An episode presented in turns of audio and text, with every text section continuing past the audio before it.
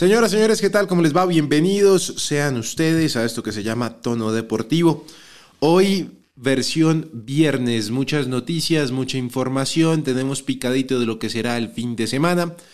Además, por supuesto, pues lo que sucedió en Europa League, tenemos a Daniel Ruiz siendo protagonista en Brasil, novedades del ciclismo, novedades del tenis colombiano. Mejor dicho, hay de qué hablar, mucho de qué hablar. Por supuesto, seguimos pendientes del caso, aunque no quisiéramos, de Daniel Cataño, porque ahora resulta que el hincha que lo agredió decidió denunciarlo. Esto y más les vamos a ir contando a través de la siguiente media hora. Don Omar Pachón, Santiago Villarraga, Juan Pablo Narváez y Diego Vargas. Conmigo, Alejandro Munevar, los estaremos acompañando. Feliz día, bienvenidos.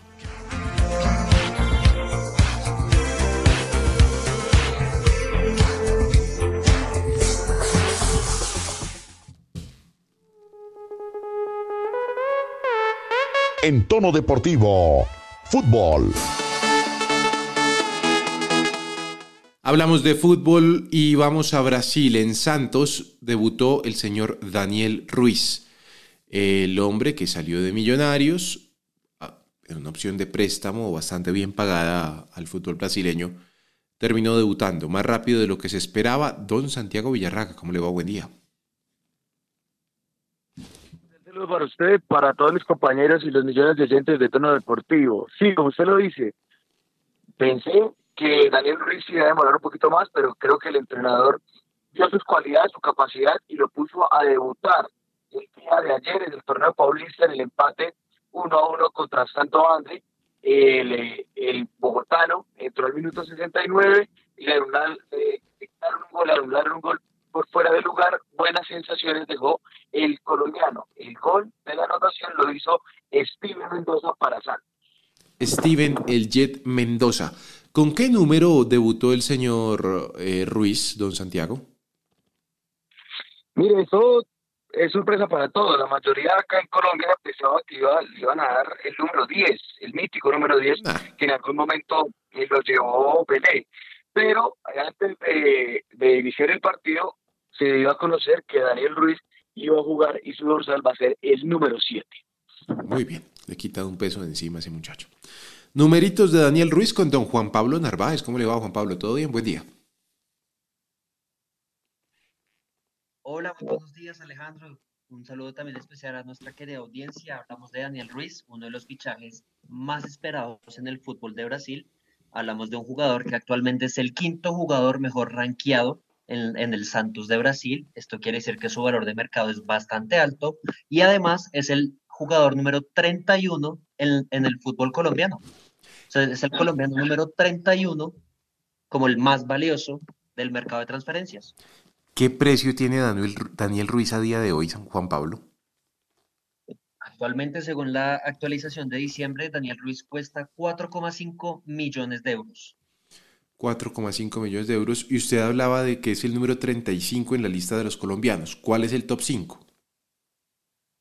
El top 5 está conformado principalmente por el colombiano Luis Díaz con un valor de 75 millones de euros, seguido de Davinson Sánchez con 25, Luis Sinisterra con 22 y Wilmar Barrios con 20 millones. Muy bien. Don, uy, 20 millones, Wilmar Barrios, vea pues, don Santiago, volvió Luis Díaz a entrenar con el Liverpool, ¿no? Ya está en campo. Sí, Alejandro, eso es una buena noticia para Klopp y todos los eh, hinchas de Liverpool.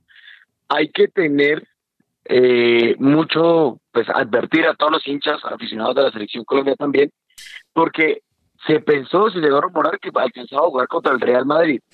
No, va a jugar, bueno, la según el cronograma, la recuperación de Luchito Díaz va a estar hasta mediados de marzo. Le alcanzaría, ahí sí como buen colombiano, si Dios quiere, para el, juego de vuelta en el Santiago Bernabéu, pero esto no es seguro. Hoy, el día de ayer, fue sus primeros entrenamientos, sus primeros pasos, sus primeros trotes en un campo de juego tras la operación.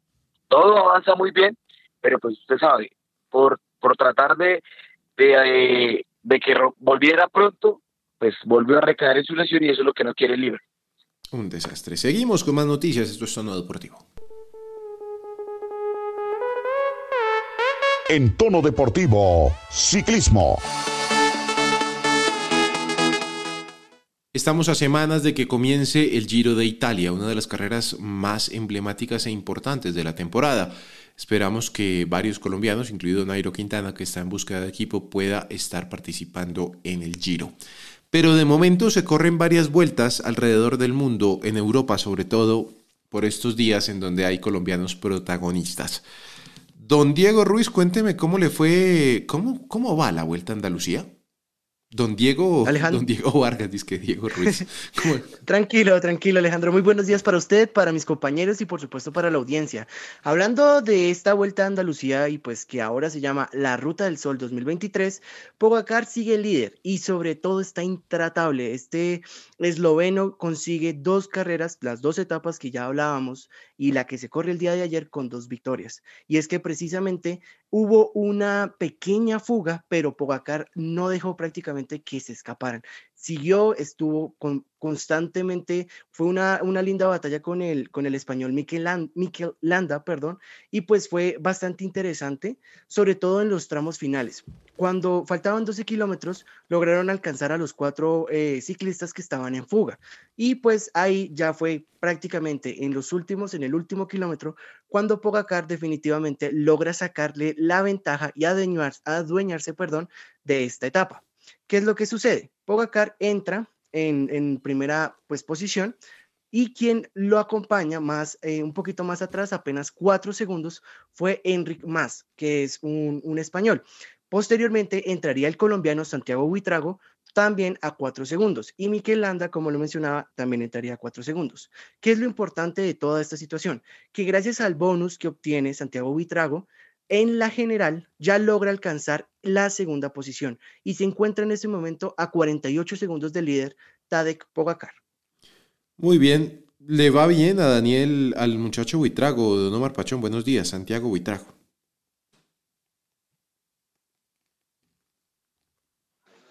¿Qué tal Alejandro? Buenos días para usted, para todos los oyentes, para mis compañeros. Eh, muy buen rendimiento de Santiago Buitrago en esta competencia donde tiene un, lugar difícil. ¿Por qué? Porque se ve que tiene el físico, la entrega para competir un puesto en el podio. Ganar la carrera va a ser imposible, salvo una caída o retiro de Pogachar.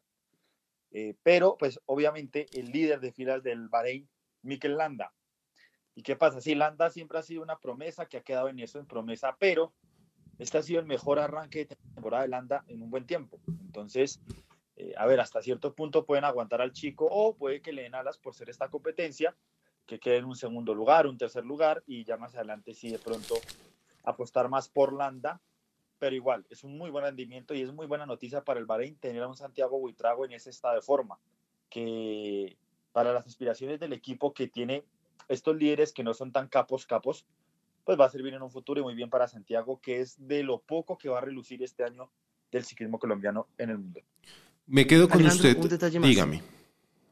También pues mencionar que el día de hoy, esta tercera etapa, pues no tendrá eso ese premio de montaña, ese gran punto, esos puertos de montaña, como ocurrió en la, en la etapa número 2, serán 161 kilómetros y pues eh, rectificar, por supuesto, que, que Santiago Buitrago siga manteniendo esta posición en la general.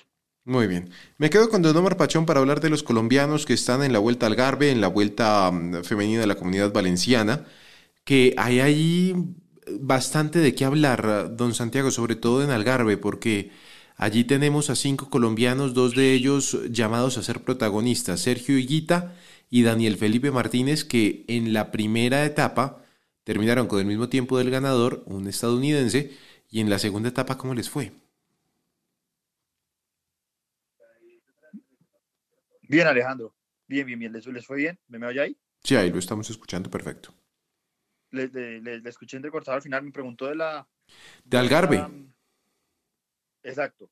Eh, eh, mire, eso es una competencia que, de hecho, tengo la fortuna de verla justo después de los últimos kilómetros después de la vuelta a Andalucía y donde pues, nuestra principal figura es Daniel Felipe Martínez, ¿no? Que el año pasado hizo una formidable presentación, llegando en el tercer lugar al final de esta carrera y donde pues arranca eh, esta ilusión, ¿no? Con un Cor Magnus eh, Nielsen que ganó la etapa de ayer y que pues dio un golpe en la mesa en una etapa para Clásico Manos y apoderándose así del liderato de la competencia. Una etapa que tuvo a Rui Costa, mire que este eh, portugués está haciendo la sensación como este inicio de temporada para varios, varios portugueses. Y otros corredores conocidos como Jane Healy, eh, Thomas Pickott, que lastimosamente va ganando esa pujita por ahora Dani Martínez como líder del equipo. Ellos dos son los principales capos para esta carrera. Y más atrás ya llegaron Higuita y Dani Martínez. Y en la general, estos corredores eh, cierran el top 10 detrás de Joao Almeida, que es noveno, está Sergio Higuita. Y Daniel Felipe Martínez está en el puesto número 12, por delante de Kevin Vermeek. Y pues eh, son las ilusiones que tiene eh, Dani de poder consagrarse como capo ante la ausencia, digamos, de un Egan Bernal en este inicio de temporada y con las posibilidades de que si el equipo le apuesta al Tour de Francia, mandará a los más fuertes, él pueda tener una chance no como gregario, sino como tal vez una segunda espada o un líder silencioso en ese Giro de Italia que le favorece a Dani. ¿Por qué? Porque tiene mucha crono y Dani no escojo. No creo que la gane en la crono, pero no escojo en la crono, escala muy bien y mm, yo creo que por eso puede tener las cartas muy claritas para estar en el Giro de Italia. Ya volvemos a hablar de ciclismo porque hay una rencilla entre Rigoberto Urán y Superman López, pero además un colombiano, Dubán Bobadilla, ciclista joven, admitió un dopaje. Antes, más noticias en tono deportivo. En tono deportivo, tenis. El primer colombiano que aparece en una serie semifinal del tenis este año se llama Nicolás Barrientos, que hace dupla con el uruguayo Ariel Bear. Se impuso el día anterior ante la dupla española conformada por Pedro Martínez y Jaime, Jaume Munar, 7-6 y 6-3. El día de mañana, bueno, el día de hoy está programado el partido. Hay que esperar si se cumplen los horarios en Buenos Aires. La pareja colombo-uruguaya se estaría enfrentando ante los argentinos Andrés Molteni y Máximo González. Seguimos adelante, esto es Tono Deportivo. En tono deportivo, fútbol. Hablamos de fútbol una vez más y quiero ir a Cúcuta. Ya don Juan Pablo tiene los datos, los números, los informes de lo que sucedió con este partido de Copa Colombia, pero estuvo en el General Santander don Jordi Cruz observando la victoria de su equipo frente a un equipo de primera división. Don Jordi, ¿cómo le va? Bienvenido. Alejandro, buenos días para usted, para todos mis compañeros. Feliz viernes, así es. El Cúcuta Deportivo le ganó 3 a 1 al Once Caldas de Manizales en la primera fase de la Copa Betplay de Mayor, antes se llamaba Copa Colombia. Eh, un partido interesante, un partido muy eficaz por parte del equipo de Bernardo Redín. Eh, doblete de Jeffrey Zapata, que es el jugador que en 21 años y antes de que llegara el Cúcuta Deportivo se iba a retirar de, de este sueño que él tenía, porque no le salían las cosas. Y llega el Cúcuta Deportivo en ese proceso de reorganización y resurrección futbolística y le da la oportunidad y hoy responde con un doblete frente a este equipo de primera división. El otro gol lo hizo Jonathan Agudelo y Jorge Cardona, un jugador de la sub-20 del Caldas, que le venía siguiendo el proceso por más de tres años, eh, anotó el descuento para el equipo de Manizales. Recordemos, eh, no estaba Diego Corredor, ya de su cargo con el Once Caldas, y estaba el Quinsoto. Eh, hablamos con el Quinsoto en la rueda de prensa y nos manifestaba que era interesante ver este tipo de situaciones y que a pesar del marcador adverso tenían que levantarse para poder, eh, primero el fin de semana, jugar contra Pereira en el clásico, después la vuelta contra el Cúcuta en casa y también recibir a Millonarios. Por parte de Bernardo Reín, muy tranquilo, los juveniles le siguen respondiendo a pesar de que eh, las contrataciones no pueden estar por aquel tema de FIFA. FIFA todavía no ha habilitado para que Cúcuta eh, inscriba a estos 12 jugadores que vinieron o que llegaron esta temporada. Con todo eso, eh, Cúcuta Deportivo el domingo a las 4 de la tarde recibe a Tigres y después embarca rumbo a Manizales. Fue un buen partido, tenía, a mi modo personal, tenía mucho tiempo de no salir feliz del estadio, de ver un equipo bastante agresivo y bastante eh, interesante para el rival. Así que muy bien por el Cúcuta Deportivo el día de ayer. Don Diego Vargas, cuénteme por favor cómo terminaron los otros partidos de Copa Colombia. Alejandro, los otros dos partidos que se disputaron el día de ayer fueron Boca Juniors de Cali, el histórico equipo, contra Unión Magdalena. Lastimosamente, este equipo vallecaucano terminaría perdiendo 1 a 0, o mejor dicho, 0 a 1, con el gol de Diver Vega al minutos 67. Y el otro partido, un partidazo, no tanto por, por nombrar una rivalidad histórica o algo por el estilo, sino porque en el, Barranquilla Fútbol Club se enfrentaba al Deportivo Cali y empataron 3 a 3. Muy rápidamente le cuento que los goles del Barranquilla fueron de Diego Forí al minuto 38, Marlon Brandon Carabalí al minuto 51, Kevin Javier Padilla al 55, mientras que para el Deportivo Cali, eh, Michael Ramos eh, pues hizo un gol de penal en el minuto 45 en el 45 más 3, John Cabal anotaría el siguiente gol y Kevin Steven Viveros en el 48 marcaría también el último gol para el Deportivo Cali. Alejandro. Sí, señor. Mire, le complemento. Uno, eh, no es Michael, es Michel Ramos, es cucuteño, fue el que le abrió la senda a Jorge Luis Pinto en ese partido que comentaba nuestro compañero. Y ojo, también por parte del Barranquilla estuvo un defensa central también oriundo de Norte Santander. Así que ayer hubo una bastante participación tanto del Cúcuta Deportivo como de jugadores de Norte Santander que se encuentran en otros clubes. Muy bien. Los datos: Once Caldas, Cúcuta, dos equipos que hace rato no se encontraban, creo yo. Eh, el Cúcuta, pues en segunda división, desapareció, luego volvió, mm, y el Once Caldas, que vive una profunda crisis, está siendo dirigido por el sultán Elkin Soto. Los números los tiene don Juan Pablo Narváez. Don Juan Pablo, por favor. Alejandro, tenemos unos datos bastante interesantes, y es que el Cúcuta Deportivo no gana primera división desde hace 851 días. Esto se puede traducir a dos años, tres meses y 26 días de su última victoria en la primera categoría del fútbol colombiano. En aquella ocasión le ganó en el General Santander al Envigado Fútbol Club, que en ese entonces se encontraba en la posición número 11 del campeonato y era dirigido por el técnico español José Arastey. 900 días va a cumplir el Cúcuta sin ganar, bueno, iba a cumplir el Cúcuta sin ganarle equipos de primera división. Hombre, la tristeza absoluta. Ya volvemos a hablar de fútbol porque don Santiago nos trae historias, nos trae situaciones y por supuesto acompañados todos de sus relevantes números aquí en Tono Deportivo. En Tono Deportivo, ciclismo. Me preocupa sobremanera que en nuestro deporte, deporte colombiano, más allá del ciclismo, del patinaje, del fútbol, la cultura del dopaje esté ahí, esté presente. Y esté presente porque muchas veces pues, los deportistas quieren mejorar y no encuentran la forma de mejorar por, con las formas normales. El esfuerzo, el sudor, la garra, el entrenamiento constante que puede suceder y no somos quien para juzgar.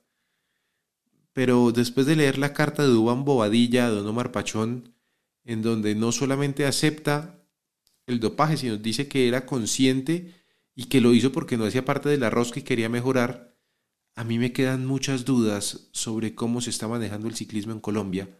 No solo desde la federación, sino hablo de los clubes, de las ligas y por supuesto a nivel comité olímpico, ministerial.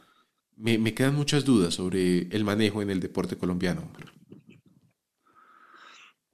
Ah, eh, sí, uno lo dice de manejo, pero si también uno eh, detalla, el tema pasa también por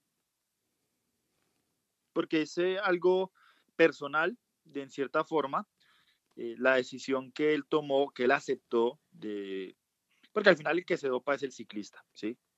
Eh, es muy difícil, muy raro que un, ciclista se dope sin saberlo, muy raro.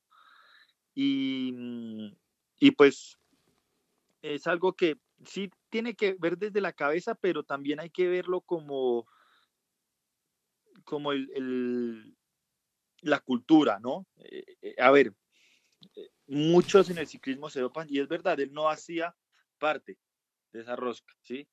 Y, y para un, chico que su futuro está solamente en ese deporte, en salir adelante, lo dan todo.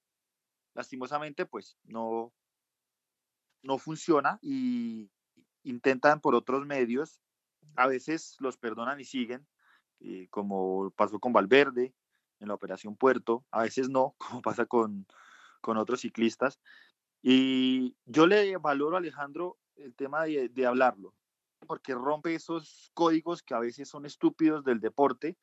¿Y por qué digo estúpidos? Porque ocultan cosas que, que sean muy obvias, pero que, que están ahí, ¿sí? Y que casi que son de conocimiento común. Entonces yo le valoro eso. Sí hay que revisar todo, no solo eh, el tema del dopaje, sino bien la estructura de, de, de, lo que se está haciendo con el tema antidopaje en el ciclismo colombiano, en el ciclismo internacional. Y ser sinceros, ¿sí? El deporte se blanquea siendo sinceros todos. Diego, ¿qué dijo el ciclista? Léanos esa parte que, que seleccionó usted de la carta que escribe él, de las declaraciones que da, por favor. Claro, Alejandro. Bueno, lo primero es es bastante fuerte, así que lo leeré. El ciclismo en Colombia se maneja de otra manera con grandes nombres, grandes personas, grandes marcas, grandes equipos, y al no, y al no estar en la rosca o no tener las suficientes influencias, llevas del bulto a ser la piedra del zapato de los anteriores mencionados. Afortunadamente, conté con los recursos, pero eres el damnificado al no regalarte por un peso o ayudar sin ningún motivo. Tienes que pagar los, los platos rotos y soy feliz con lo que hice en mi carrera. Una cosa también resaltar que no está en este fragmento, está un poquito antes de esto, es que él mencionaba que lo hizo también en parte porque la vida se va en un abrir y un cerrar de ojos y el desgaste es tan alto que, que no, que esa palabra derrota es bastante fuerte en el sentido en el que, por supuesto, tanto desgaste, tanta preparación para terminar perdiendo? Don Santiago, tendremos que seguir en la campaña de cambiar la mentalidad no solo del deportista colombiano, sino del colombiano, porque no podemos justificar este tipo de cosas. Es que, Alejo, mire, yo siempre lo, he dicho acá y, en todos los, medios que tengo la posibilidad. Nosotros criticamos, nosotros, eh, o bueno, los colombianos critican a estas personas, figuras públicas, pero si miramos y nos centramos en ello, es el tema de educación, el tema de cómo crecieron, que no tuvieron las mismas oportunidades que otros y cuando de una u otra manera tratan de, tener dinero, tratan de hacer otras cosas, pues se les daña la cabeza, el pensamiento, por no tener esa posibilidad, ese acceso a la educación que para mí es fundamental. Lastimosamente, así es la cultura colombiana. O sea, es que no son los deportistas. Muchas veces he tenido discusiones con, con el doctor Pachón de, de la mentalidad de los, de, los futbolistas, pero es que es la mentalidad de los colombianos. Ganan los pesos, ganan una fama y creen que tocan el cielo con las manos y que todo, que puede pasar por encima de las leyes, de las normas y hasta de las personas. Y creo que eso tiene que ir desde los formadores de los deportistas que accedan a la educación, que porque son ciclistas, patinadores, gimnastas, futbolistas, también tienen que acceder a la educación porque eso también ayuda a crecer al crecimiento personal y profesional. Muy bien. Seguiremos, seguiremos en la lucha. Ojalá no solamente seamos nosotros y se junten muchos más para poder sacar adelante este deporte, para poder seguir creciendo como país. Seguimos adelante. En tono deportivo, fútbol. Historias rápidas de lo que pasa en nuestro fútbol colombiano. Hay equipos en crisis, hay técnicos que ya están en la cuerda floja. Raro, van cuatro fechas, pero así es este fútbol. Hablamos del Cali, empate 3 a 3 contra el Barranquilla, lo mencionaba Diego en los resultados de Copa Colombia, don Santiago, pero parece que a Pinto como que no sé si se le acaba la paciencia con este Cali. Pues es que Alejandro, mire, para ese Deportivo Cali muchas cosas que mirar, muchas cosas que analizar. Eh, tiene chispazos de buen fútbol, no se puede negar, pero es que esos chispazos no le sirve en este momento al Deportivo Cali, y es por una sencilla razón. Está peleando en la zona del descenso.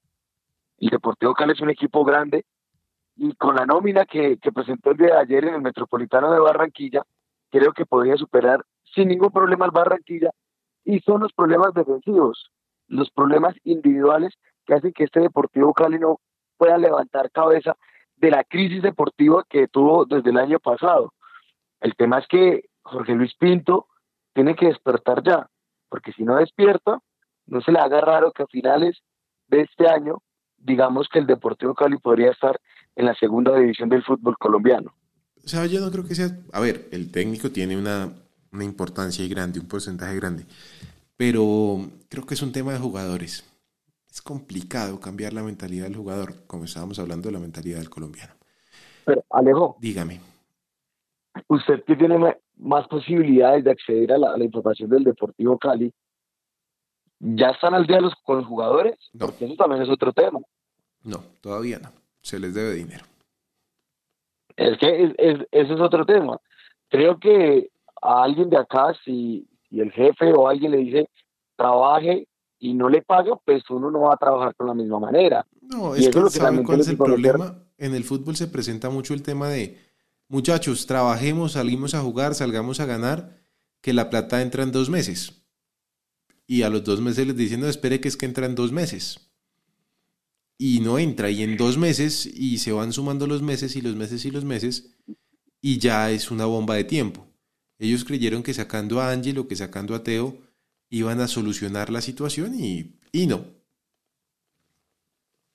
Eh, es- ese es el tema para mirar porque me imagino que todavía deben los premios de, del torneo que ganó Dudamel.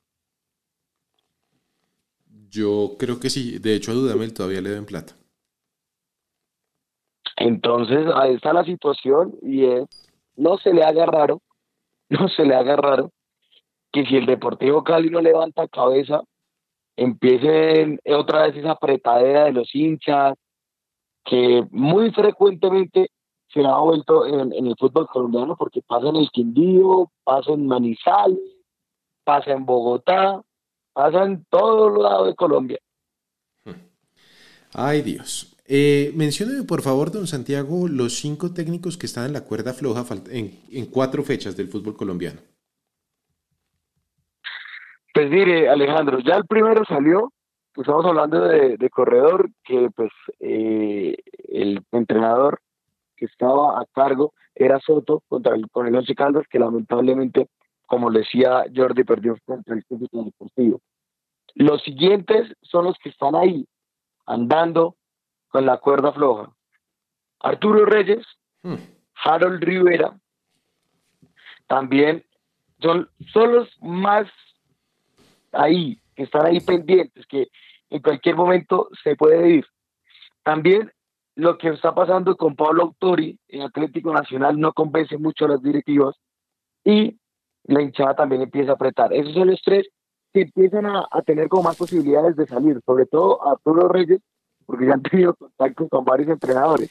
Los otros les dan un poquito más de espera, están un poquito más de espera, pero usted sabe, acá en Colombia no aguantan el proceso, acá son resultados, y si las primeras seis fechas no dan resultados, coja malete, maleticas y chao. El caso de Santa Fe, Harold Rivera. Yo lo he dicho aquí abiertamente, mientras Eduardo Méndez el presidente del Independiente Santa Fe, Harold Rivera va a tener toda la gavera del mundo para poder trabajar. Ya lo demostró en la primera etapa en que estuvo. Tuvo que terminar el semestre para que tuvieran que sacarlo, para que pudieran sacarlo. Antes no sucedió. Pero hablemos de números, porque aquí hay que hablar con números. Don Juan Pablo, por favor, hábleme del técnico del Santa Fe, Harold Rivera. Alejandro, hablamos de Harold Rivera, que acumula 692 días sin ganar con Independiente Santa Fe en condición de local. Su último triunfo fue ante Once Caldas por la fecha 14 del torneo de apertura del año 2021. Hmm.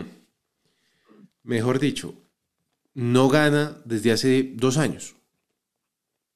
Tal cual. No, qué desastre. 692 días. Omar, triunfo. Omar, ¿cómo, ¿cómo se trae un técnico que no gana hace dos años? Pero también hay que tener en cuenta... No, pues, no, pero, Pues La es que ¿no? estuvo inactivo, ¿no? no, Ya. pero, pero igual. Sí, eso también pero igual. Dos más dos. Dos años son dos años. ¿Cómo traemos a un técnico que estuvo inactivo, que no se preparó, que no gana hace dos años, a dirigir al Independiente Santa Fe después de esa inversión tan grande que hizo el señor Méndez? Ojo que se lo estaban peleando, ¿no? Pero como el que se pelea por un por una pata de gallina sin carne, ¿yo? No hay Sí. cómo. No hay, no hay cómo. pero a ver, confiaron en él. ya está hecho. O sea, ya. Sí, no, no, ahí se va a quedar hasta final de semestre, tranquilamente. Entonces ya es pechito y. No, Dios mío, no. Y es que con esos números que Pero, a ver, Diego. Pero, pero hay también una cosa, Alejandro, para acotar. Primero, Santa Fe sigue teniendo eh, la preocupación del juego, un juego muy agresivo, tres expulsados en tres fechas. Las expulsiones son para, qué decirlo, son ridículas, no son necesarias, como la de Marrugo contra el Medellín. Y algo que también es importante resaltar es que de qué le sirvió a Santa Fe en ese partido tener hasta un 85% de la posesión, si prácticamente no fue ni capaz de poner en aprietos al Deportivo Pasto, si prácticamente no fue ni capaz de al menos tener una clara opción de gol para adelantarse. Entonces, no le sirve de absolutamente nada a Santa Fe seguir pensando que la inversión o que el técnico o que YZ, lo que sea, va a salvarlo si el juego no cambia. Porque es que no, no está cambiando, sigue siendo lo mismo. Esperar hasta que en el minuto 90 haga o ocurra algo y a ver si de pronto marcan un gol. Pero es que ahí, ahí va el trabajo de la semana, es tema de, de entrenador. Y acá hay algo que también hay que estudiar, que es que el tema, el tema de Harold Rivera conocimos el juego de Harold Rivera y siempre ha jugado así, porque en su, en su época, cuando brilló con Independiente Santa Fe, era porque dos, tres jugadores le salvaban la papeleta en los partidos. En esto no tiene un jugador clave, pues porque se supone que es Cristian Marrugo, se hizo expulsar contra Medellín, eh, Fabián Zambuesa pues está lesionado, Hugo Rodallega no está en, en, en condiciones para jugar al fútbol profesional, y también, pues, Wilson Morelos es muy difícil que le llegue una pelota. Acá toca mirar la, los esquemas, las variantes que tiene el entrenador. Y lo otro es trabajar en la parte mental a los jugadores. Porque es que, debe decir, el segundo gol que le hace el Pasto a Independiente Santa Fe, parece como si el Pasto estuviera jugando con un equipo de colegio, como si estuviera jugando con nosotros. Todos a la pelota y el delantero del Pasto solo, solito, solo. Entonces creo que hay que trabajar. Pues si no trabajan, pues que es el problema, esperando que las individualidades ganen. Ay, mejor hablemos de Millonarios, que es que Millonarios tiene menos problemas que Santa Fe. Eh, Alberto Gamero, la directiva quiere renovarlo por dos años. Mm, esto se había hablado hace rato, es el hombre del cual ellos confían para liderar el proyecto. Eh, con don Santiago teníamos el decálogo que tiene, que tiene Millonarios, el ¿cómo es que el informe quinquenal es que hacen ellos, don Santiago? En donde dicen que tienen que ganar, que tienen que vender un jugador. Bueno, eh, el día que sacaron a Russo, porque lo sacaron, ellos dijeron que eh, de ahí a 10 años la idea era ganar una Copa Libertadores. A Russo lo sacaron en 2018, si no estoy mal, don Santiago. 2018, señor. Entonces van dos para 20, van ya cinco años. Y yo los veo lejos de la Libertadores. Bueno, todavía quedan cinco años para, para ello, pero será Alberto Gamero seguramente el hombre que siga sembrando para recoger. Millonarios tiene un problema. Dígame. Mire, si nos guiamos con, con los objetivos que, que, presentó la Junta Directiva a los socios, eh, se han cumplido. Bueno, dicen que ganar, se, el año pasado, en el 2022, se iba a ganar un título. ¿Título se ganó? Sí. Exacto. No, no dijeron cuál. Es, como, como, como todo. el gobierno. Sí, sí, sí. Yo le sé la Copa América, pero no, no sé cuál. Sí, yo no le digo cuál, que si de mujeres o de hombres, pero yo le traigo Copa América, tranquilo. Exacto. Y es lo mismo. se han cumplido los objetivos, incluso económicamente Millonarios superó esos objetivos porque se vendió a, a Arango, Wilker Faríñez, también se vendió a Andrés Gómez y se espera la venta de, Daniel Ruiz, que eso supera los objetivos que se trazó Millonarios en ese momento. Ahora viene la parte deportiva y se está haciendo las cosas bien. Se reforzó la, eh, las, las inferiores, se han hecho buenas campañas, la taquilla ha sido importante para Millonarios y la participación, aunque no ha sido pues la gran participación, pero ha estado en torneos internacionales, es una plática que le ingresa a Millonarios. Lo importante es que se están cumpliendo, esperemos que este año dicen llegar a fase de grupos de la Copa Libertadores y también por lo menos llegar a la final de la liga. Pues Ojo, ojalá, de la liga. ojalá se le dé. Nos vamos quedando sin tiempo. Hay espacio para la última y nos vamos. Que don Santiago me cuente, por favor, cuál va a ser el lío de Millonarios a la hora del partido contra el Tolima. Pues Alejandro, mires, ahorita se viene un gran problema. Eh, creo que fue el doctor Pachín que anteriormente lo, lo habló sobre un posible roce entre Alberto Gamero y Néstor Lorenzo. Pues mire, ahora el problema puede ser entre las directivas de Millonarios y eh, la de Mayor.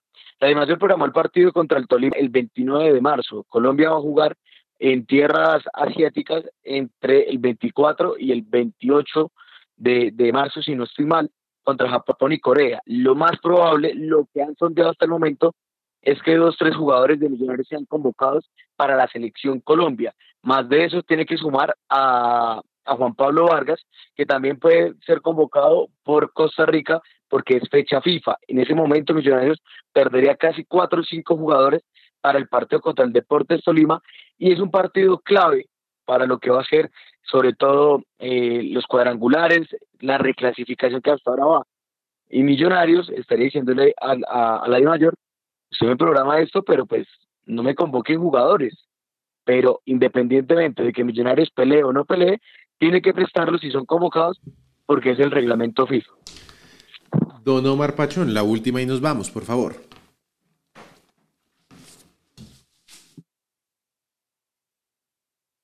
Alejandro, mire, pues la primera de irnos es la Europa League que tuvo ayer un partido de Champions prácticamente entre el Barcelona y el Manchester United, que al final terminó empatado a dos. Muy buen encuentro. Y el otro tema del Barcelona, el tema que tienen con este lío de el ex vicepresidente del comité arbitral y el pago que se le hizo durante cierto tiempo. Bueno, eh, parece que va a seguir la investigación por parte de Hacienda, pero deportivamente poco y nada se puede hacer porque ya pasaron más de, cinco, más de tres años, cinco exactamente, a los tres años esos delitos se prescriben, entonces el Barça no incurriría en ninguna sanción por el momento. Muy bien, los datos del Barcelona, qué desastre tan grande el que armó el señor Bartomeu. Don Jordi Cruz, dígame la última y nos vamos, por favor. La última, lejos, siguen entrenando las delegaciones de Chile. La próxima semana llega un chileno más, ya serían dos en tierras cucuteñas haciendo este campamento con la selección Colombia de gimnasia. Estaremos muy pendientes en tono deportivo sobre esta noticia y sobre este nuevo señor. Eh, nos cuenta, por favor, cómo va la situación con el Coliseo, que esta semana se suponía se iban a reunir para poder hacer algo. Alejo. Señor. Mire, le tengo la última. A ver. La difícil situación que se está viviendo en el Deportes Quindío. ¿Y por qué lo digo? Varios jugadores de la plantilla han dado a conocer que han sido amenazados, que han recibido panfletos, cartas, eh, incluso agresiones de algunos hinchas encapuchados que llegan hasta sus propias viviendas eh, al hacer entrenamiento de, del cuadro de Armenia para que se vayan de la ciudad y advierten que si no, si no se van de la ciudad, no responden a los actos que se puedan presentar. Por ahora, ni la DIMAYOR, ni la Federación, ni la Policía de Armenia se ha pronunciado sobre estos hechos que se van presentando desde finales de mes de diciembre. En Pereira hay una situación complicada con uno de los coliseos. Eh, están apenas empezando, se perdieron 18 meses en una reconstrucción, trámites políticos y el cambio de gobierno han atrasado el inicio de las obras de un coliseo que esperemos prontamente pueda volver a ser utilizado por los diferentes deportistas. Don Diego, por favor, la última y nos vamos. Alejandro, sí, la última y nos vamos. El día de ayer la Conmebol dio a conocer el sorteo, se realizó el sorteo para la fase de grupos de la Copa América de Fútbol Playa 2023 de este año y esto se realizará en Argentina entre el 11 y el 19 de marzo, o sea, prácticamente a menos de un mes. ¿Esto qué, qué, es lo que tiene que ver? Importante resaltar que el grupo A está conformado por Argentina, la anfitriona, Brasil, Perú, Uruguay y Ecuador. Y Colombia se encuentra en el grupo B, en donde Paraguay, actual campeón, es la cabeza de grupo con Venezuela, Chile, Colombia y Bolivia. Finalmente, esto es un torneo que tiene fase de grupos y fase final. La fase final eh, sale a partir de los dos mejores equipos de cada grupo para unas semifinales y posteriormente la gran final. Y si se preguntan qué es o qué es lo que dará este torneo, pues esta cuarta edición de la Copa América permite dar tres cupos a la Copa Mundial de Fútbol Playa, que se celebrará en Emiratos Árabes Unidos entre el mes de noviembre y el mes de diciembre de este año. Hasta que llega Tono Deportivo el día de hoy, que tengan un feliz día.